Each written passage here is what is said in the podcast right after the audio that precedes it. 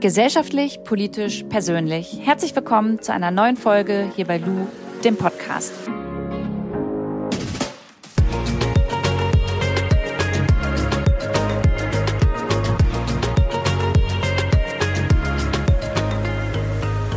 Toxische Beziehungen. Darüber habe ich in den letzten Folgen immer mal wieder gesprochen, weil es mich selbst auch betroffen hat. Und das habe ich erst gelernt, nachdem ich mich jetzt mit dem Thema auseinandergesetzt habe, dass auch meine Beziehung eine toxische Beziehung war. Und heute soll es darum gehen, wie man eigentlich erkennen kann, ob man selbst der toxische Part in so einer Beziehung ist. Und dafür habe ich mir Tara Witwer eingeladen. Wer Tara ist, was sie macht und warum sie über das Thema so viel zu erzählen hat, das erzählt sie uns jetzt. Tara, du klärst im Internet gegen toxische Beziehungen im privaten und im professionellen Bereich auf. Wie kam es eigentlich dazu und also ist es dein Beruf? Also mein Beruf ist es irgendwie zwangsläufig geworden, weil ich mit Instagram und als Influencer oder auch Sinfluencer Geld verdiene, ja. Äh, ich lebe davon. Ich lebe aber nicht nur davon, dass ich Leute gegen toxische Beziehungen aufkläre, sondern natürlich auch, ähm, weil ich viel schreibe im Internet. Äh, man kann mich abonnieren und durch Kooperation etc. Aber ja, ich lebe davon. Ähm, wie es dazu gekommen ist, ist wahrscheinlich meist immer dieselbe Geschichte, persönliche Erfahrung. Ähm, aber das ist schon lange her und ich habe mich, das ist knapp zehn Jahre her jetzt, hat sich aber auch acht Jahre acht lange Jahre gezogen und ich hatte eine toxische Freundschaft und eine toxische Beziehung äh, zur gleichen Zeit. und ich dachte mir, hm, irgendwas stimmt hier nicht und ähm, ich habe mich super allein mit dem Thema gefühlt, weil es irgendwie niemand thematisiert hat zu der Zeit damals. Sowieso, da gab es ja noch nicht so diese ganzen sozialen Medien wie jetzt äh, zumindest nicht die Masse an sozialen Medien. Und ähm, dann habe ich einfach mal gegoogelt, vor allem auch in Amerika oder generell englischsprachige Seiten und habe mich damit beschäftigt. Und das auch knapp fünf Jahre, ähm, bevor ich damit an die Öffentlichkeit gegangen bin. Also ich habe fünf Jahre lang recherchiert, ähm, mich unterhalten mit Therapeuten, mit einem ähm, mit einem Paartherapeuten auch speziell und ähm, habe auch in meiner Uni tatsächlich dann noch ein paar Psychologie-Module nebenher belegt und Philosophie sogar auch. Ich weiß zwar nicht, was das gebracht hat, aber gut. Ich dachte, das nehme ich mal mit. Ähm, und habe dann, wie gesagt, fünf Jahre gebraucht, um damit dann irgendwie an die Öffentlichkeit zu gehen, weil ich denke, dass in der toxischen Beziehung diese Einsamkeit das Schlimmste ist, dass man irgendwie sich so unverstanden fühlt und sich selbst die ganze Zeit anzweifelt. Und das wollte ich halt nehmen, indem ich an die Öffentlichkeit trete und Leute quasi auf meinen Account stoßen und sagen, ah, okay, ich werde verstanden, ich bild mir das nicht ein. Du hast gerade schon den Begriff toxische Beziehung angesprochen. Was bedeutet denn in dem Zusammenhang das toxisch genau? Also kannst du da mal ein, zwei Beispiele nennen oder uns das erklären? Also toxische Beziehungen, das sage ich auch immer auf meinem Kanal und in meinem Buch, sind subjektiv. Das heißt, nicht, was für mich toxisch ist, ist auch zwangsläufig für dich toxisch, weil jeder seine eigenen Grenzen hat. Aber natürlich gibt es generell ähm, toxische Verhaltensweisen, die für alle gleich sind. Das ist dann meist so, wenn ein Part in der Beziehung äh, narzisstische Persönlichkeitsmerkmale hat. Ich sage das ganz klar so und nicht einfach so Narzisst. Ähm, das wäre zu lapidar ausgedrückt. Ähm, viel weniger Leute sind Narzissten als Leute, die narzisstische Persönlichkeitsmerkmale haben. Und dazu gehört einfach emotionaler Missbrauch, ähm, das Abschotten von Familie, Freunde, diese Isolation oder emotionale Manipulation wie Gaslighting, das ist dann natürlich auch schwer toxisch und hat nichts mit persönlichen Grenzen zu tun, sondern das ist einfach toxisch. Und wenn ich jetzt merke, also ich habe in den letzten Podcast-Folgen darüber gesprochen, hey, wenn da jetzt eine toxische Beziehung stattfindet, ähm, wie, wie kann man da eigentlich rauskommen? Was ist denn jetzt eigentlich, und das haben auch viele ZuhörerInnen gefragt, mhm. wenn ich selbst die toxische Person bin? Wie finde ich das denn heraus in einer Beziehung oder in einer Freundschaft, ob ich vielleicht äh, die Person bin, die ja toxische Züge irgendwie ähm, an den Tag legt? Hm, ja, das, ich glaube, wie man das rausfindet, das ist super schwierig natürlich. Aber wenn man das selber schon irgendwie anzweifelt, dann gibt es natürlich zwei Möglichkeiten. Entweder wurde man so gegasleitet und so manipuliert, dass man wirklich ähm, nur noch sich selbst in Frage stellt und sagt, ja, ja, ich bin schuld. Ähm, oder aber man ist tatsächlich ein toxischer Part. Ähm, ich muss dazu sagen, ich war auch toxisch, ganz, ganz schlimm sogar. Ähm, man sagt immer, toxische Beziehungen sind schrecklich und das stimmt. Aber die komplizierteste Beziehung ist die Beziehung nach der toxischen Beziehung. Das sage ich immer ganz, ganz oft, ähm, weil du quasi alles von neu lernen musst. Du musst lernen, dass es nicht normal ist, dass man angeschrien wird, wenn man was fallen lässt oder dass man ähm, quasi beleidigt wird oder manipuliert wird oder es immer dieses Walking on Eggshells ist und die ganze Zeit Angst hat, dass irgendwas explodiert oder dieser emotionale Rollercoaster, das ist nicht normal und deswegen ist diese härteste Beziehung die nach der toxischen Beziehung und weil ich eben in dieser toxischen Beziehung war, habe ich mich selber so verloren, ähm, dass ich selbst toxisch wurde für meinen Partner danach tatsächlich. Ich war unglaublich eifersüchtig, ich habe ihm das Leben zur Hölle gemacht, das weiß ich auch äh, und habe dann tatsächlich auch eine Gesprächstherapie angefangen ähm, und habe da auch noch mal ganz viel generell über toxische Beziehungen gelernt ähm, und habe dann an mir gearbeitet. Dazu gehört aber natürlich auch immer die Einsicht. Ähm, das ist ganz schwierig, dieses Selbstreflektieren. Ich glaube nicht, dass das dass dazu jeder bereit ist. Ähm, aber im Laufe der Jahre wird es natürlich auch immer einfacher, je älter man wird. Aber wenn man erkennt, dass man selber toxisch ist, muss man wirklich irgendwie daran arbeiten und auch vielleicht mit dem Partner reden und erstmal sagen, okay, weißt du was, ich habe das erkannt, was können wir machen, dass es dir besser geht? Wie kann ich mich verhalten, dass du nicht drunter leidest? Ich denke nämlich, dass nur weil man ein toxischer Part ist, heißt das nicht, dass man automatisch auch bösartig ist oder wie gesagt narzisstische Persönlichkeitsmerkmale aufweist, denn die Reflexion ist ja schon da, die Selbstreflexion. Und ähm, ich bin der Meinung, dass man auch dann daran arbeiten kann. Lass uns nochmal für die, die vielleicht gar nicht wissen, was narzisstische Merkmale sind, können mhm. wir das nochmal ein bisschen aufdröseln. Also was sind genau narzisstische Merkmale? Ja, also Narzissmus kennt ja wahrscheinlich jeder. Ähm, das sind immer nur ein Prozent der Menschen. Ähm, gut, neue Statistiken, die streiten sich jetzt um drei Prozent und was auch immer.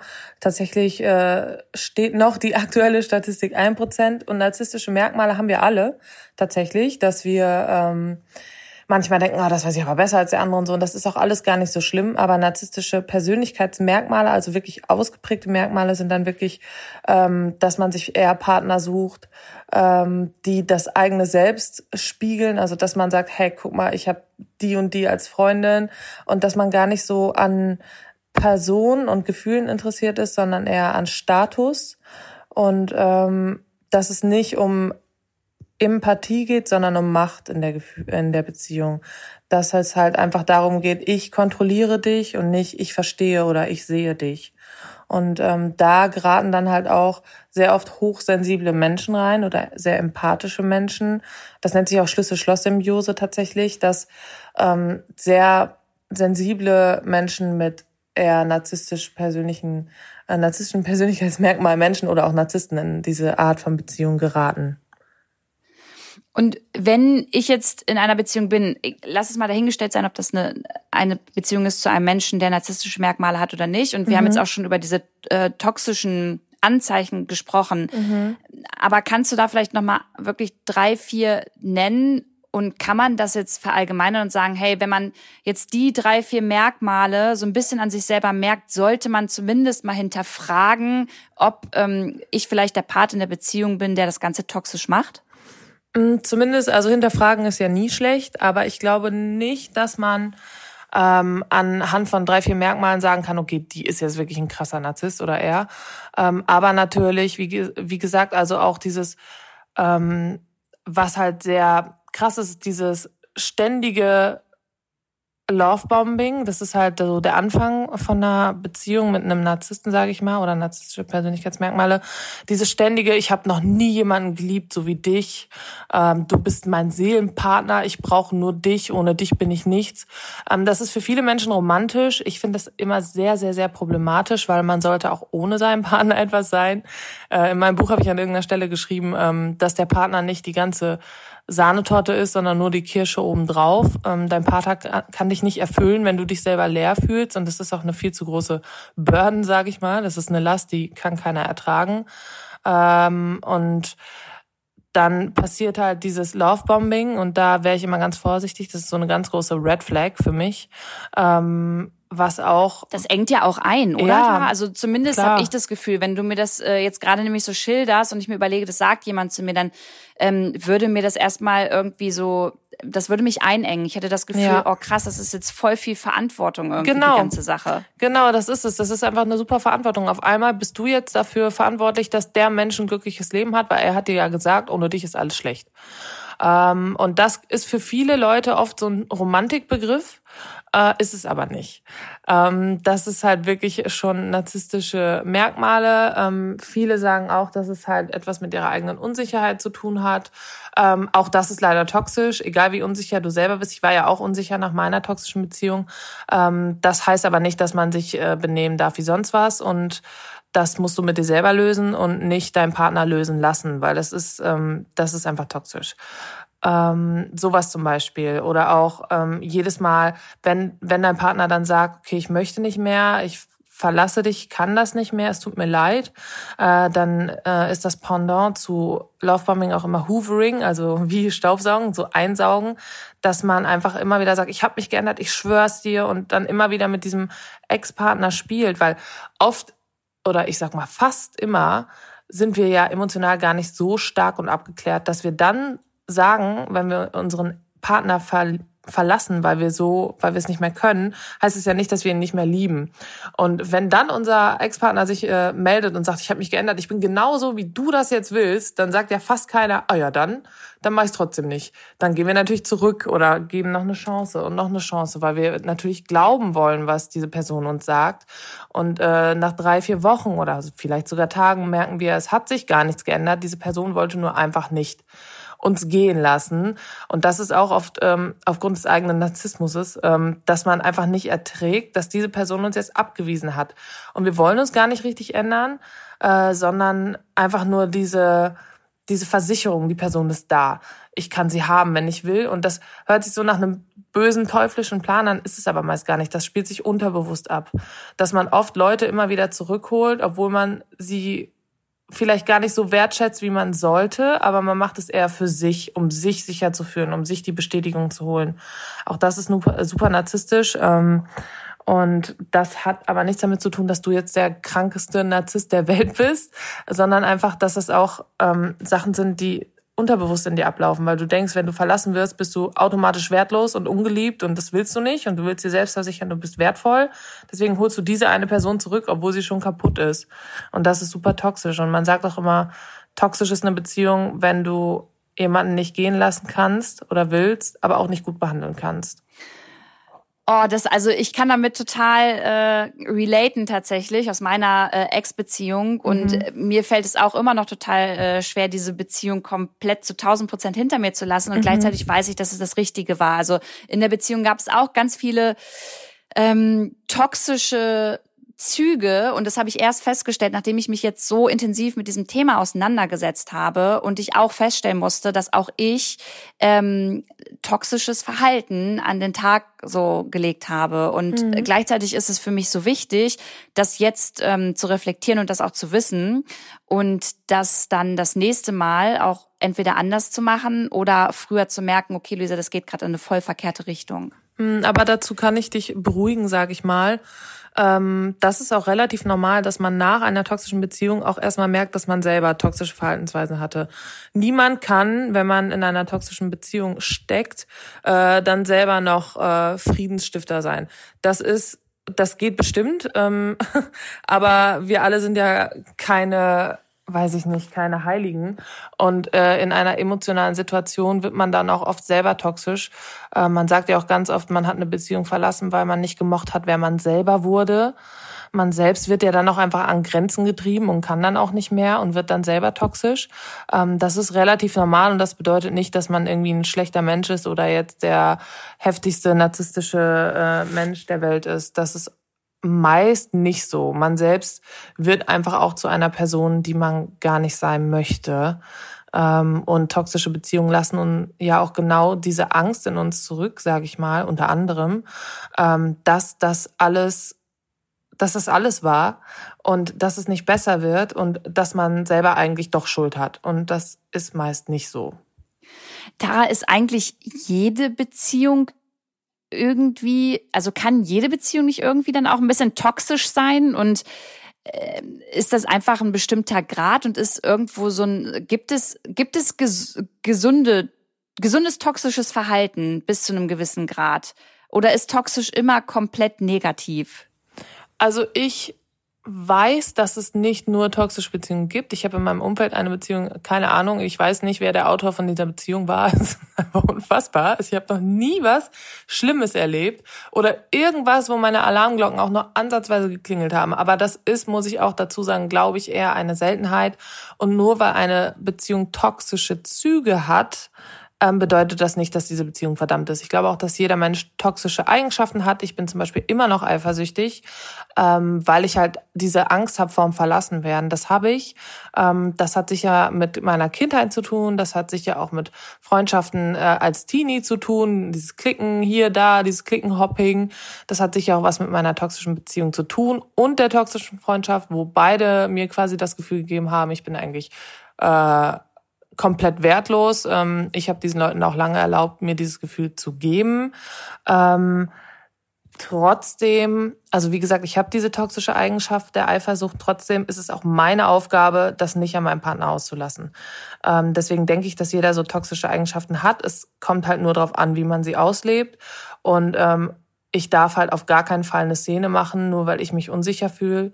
Ähm, wie dieser Sprichwort so schön sagt, glaub nicht alles, was du selber denkst. Ähm, wenn ich jetzt denke, oh, der ist jetzt bestimmt, der macht jetzt sonst was, dann, dann setze ich mich hin und atme tief, tief durch und denke mir, okay, das ist jetzt deine eigene Unsicherheit.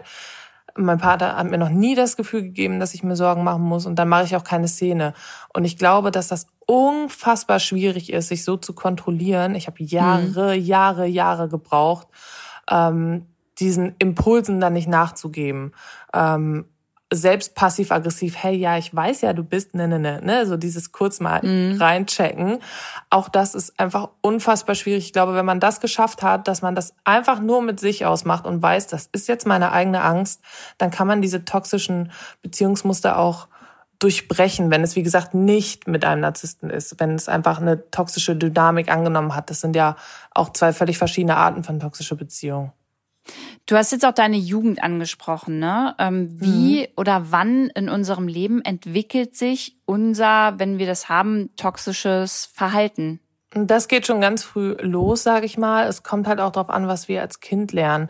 Oft hat man einfach, also toxische Beziehungen treten ja überall auf, ne? Also überall, wo zwischenmenschliche Beziehungen sind. Das kann im Fußballverein sein, mit den Eltern, Großeltern, auch mit dem Onkel, den man einmal zu Weihnachten sieht ähm, Arbeit, was auch immer. Ne? Und deswegen, es gibt ganz, ganz, ganz oft ähm, toxische Verhaltensweisen, die wir halt von der Kindheit übernehmen. Äh, mit toxischen Verhaltensweisen meine ich nicht, dass ich der Part bin, der aktiv jemanden zerstört, sage ich mal, äh, sondern einfach auch passiv Sachen aufsaugt und äh, sich in toxische Beziehungen begibt, und dann der passive Part ist. Ich sag mal, zum Beispiel, oft ist es so, dass man als Kind das Gefühl hat, man wird nicht richtig geliebt. Leider ist es äh, des Öfteren so. Und dass man quasi sich die Liebe verdienen muss. Das bedeutet, ich habe heute die Wohnung geputzt für meine Mutter, mit acht, was auch immer. oder äh, ich war besonders gut in der Schule oder ich habe ähm, ein Fußballspiel gewonnen und äh, mein, meine Mutter oder mein Vater sind besonders stolz auf mich. Und dadurch merke ich dann, die Liebe meiner Eltern, Mutter oder Vater oder beiden, ähm, ist nicht an mich als Person geknüpft und an meine Emotionen und an meine Person, wer ich bin, sondern an Dinge, die ich erreiche, an meine Erfolge. Meine Eltern zeigen mir nur, sie sind stolz auf mich, wenn ich etwas besonders gemacht habe, nicht für das, was ich einfach bin. Und deswegen ähm, prägen sich diese Muster in uns ein. Und wir suchen diese Muster dann unterbewusst auch in, ähm, in unseren Beziehungen. Ganz oft sieht man ja dann auch auf TikTok oder so, so Spaßvideos, die eigentlich gar nicht so witzig sind. So, oh my God, I love toxic man äh, und dieses, oh, I can fix him und ähm, dass man die ganze Zeit dieses Gefühl hat, ich muss ihm nur beweisen, I'm the one und dann liebt er mich. Und das ist dann quasi so ein eigener Wettbewerb. Äh, ich bin sonst nicht wert, geliebt zu werden. Und ich muss diese Person davon überzeugen, dass sie mich jetzt attraktiv und toll findet. Und deswegen bleiben wir dann auch oft äh, in toxischen Beziehungsmustern stecken, weil wir denken, oh okay, also natürlich nicht aktiv denken, aber unterbewusst läuft das ab, dass wir dann unterbewusst und aktiv, äh, äh, passiv denken, ähm, oh mein Gott, äh, er liebt mich nicht, okay, das liegt an mir, ich muss nur noch mehr machen. Und wenn jemand sagt, er hat kein Interesse, dann bedeutet es nicht, okay, try harder. Das bedeutet einfach loszulassen und sagen, okay, diese Beziehung ist nichts für mich. Aber auch das ist unfassbar schwierig. Ich sage das hier so lapidar, ja, mach das einfach. Nee, nee. Also es ist schon wirklich schwierig, das zu erkennen, diese ganzen komplexen Muster auch zu verstehen und zu sagen, okay, ich muss niemandem was beweisen. Ich bin genauso liebenswert, wie wenn ich mit drei Pizzen im Bett liege seit zwei Tagen und Netflix gucke oder aber gerade irgendeinen Award verliehen bekommen habe. Das bedeutet nichts und das sagt auch gar nichts über meine Person oder Liebenswertigkeit aus. Ähm, aber leider ist das auch, natürlich trägt auch die Leistungsgesellschaft dazu bei, ähm, ist das so ein Ding, dass wir denken, wir müssen das verdienen, dass wir geliebt werden. Und deswegen geraten wir dann oft zu den Menschen, die uns das auch zeigen. So, ja, okay, du willst, dass ich die liebe, dann gib mir das, das, das, das. Ja. Wenn jetzt hier ZuhörerInnen dabei sind, die sich da voll angesprochen fühlen und äh, vielleicht anfangen gerade zu weinen oder sich denken, ja, genau so ist es bei mir. Mhm. An wen wendet man sich denn dann am besten, wenn man merkt, okay, ich komme da aber gar nicht alleine raus. Also ich brauche da vielleicht Hilfe oder möchte da mit jemandem drüber sprechen. Macht man das mit der Familie oder sollte man da lieber einen professionellen Weg gehen? Also was ich immer sage, wozu ich immer rate, ist, sich erstmal ein bisschen online reinzulesen, weil es nicht so weh tut einfach. Das kann man immer machen ähm, und man fühlt sich dann auch irgendwie verstanden. Und gleichzeitig rate ich immer dazu, so ein bisschen Tagebuch zu führen. Ähm, einfach mal aufschreiben, wann man sich wie gefühlt hat. Weil das Gehirn gerne dazu neigt, wenn etwas Schlimmes vorbei ist, eine schlimme Situation, das ähm, nicht mehr so als schlimm darzustellen ähm, und das halt auch sehr zu verklären. Ne? Und deswegen ist es immer wichtig, in der aktuellen Situation dann aufzuschreiben, wie hat man sich wo gefühlt. Und dann nochmal gerne mit Retroperspektive draufschauen, aber auch wissen, okay, so hat sich das angefühlt, weil Gefühle sind natürlich auch sehr wichtig, Rationalität ebenso, aber auch wie man sich fühlt. Das ist ja eine Reaktion im Körper und diese ständige Wechsel zwischen Adrenalin und Dopamin macht einen einfach krank. Das kann ja sogar zu Autoimmunerkrankungen führen, toxische Beziehungen. Mhm.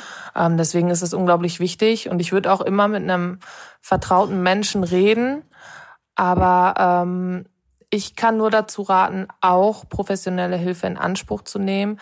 Leider muss ich dazu sagen, dass es sehr viel bei meinen Leserinnen passiert, ähm, dass die also ich weiß es nicht, aber die meisten Therapeuten, von denen Sie mir erzählt haben, ähm, sich nicht so richtig damit auskennen ähm, oder noch nicht so viele Praktiken dazu haben. Aber vielleicht muss das auch gar nicht sein. Vielleicht reicht es auch, wenn eine völlig neutrale Person zuhört. Das kann natürlich sein. Ähm, das muss aber, glaube ich, auch jeder für sich selber wissen. Der eine kann sich eher öffnen bei fremden Menschen, ähm, von denen er weiß, ähm, er wird nicht verurteilt. Die anderen können sich eher nur im äh, privaten Kreis öffnen, bei einer Freundin oder in, in der Familie. Ich glaube, da weiß jeder am besten, was zu ihm passt. Aber wenn man schon das Gefühl hat, man erträgt es nicht und man ertrinkt, dann ist professionelle Hilfe natürlich immer etwas Gutes und was helfen kann.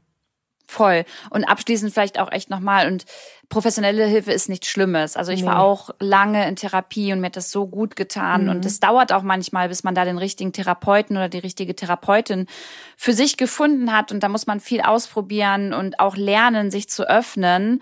Ja. Aber man geht da immer mit etwas ganz Positivem raus. Und ich finde, es ist so menschlich, dass wir alle an uns ständig arbeiten und uns auch mal reflektieren müssen und äh, ja, mal weniger, mal mehr empathisch sind und vielleicht Charakterzüge an uns haben, die der andere äh, nicht versteht.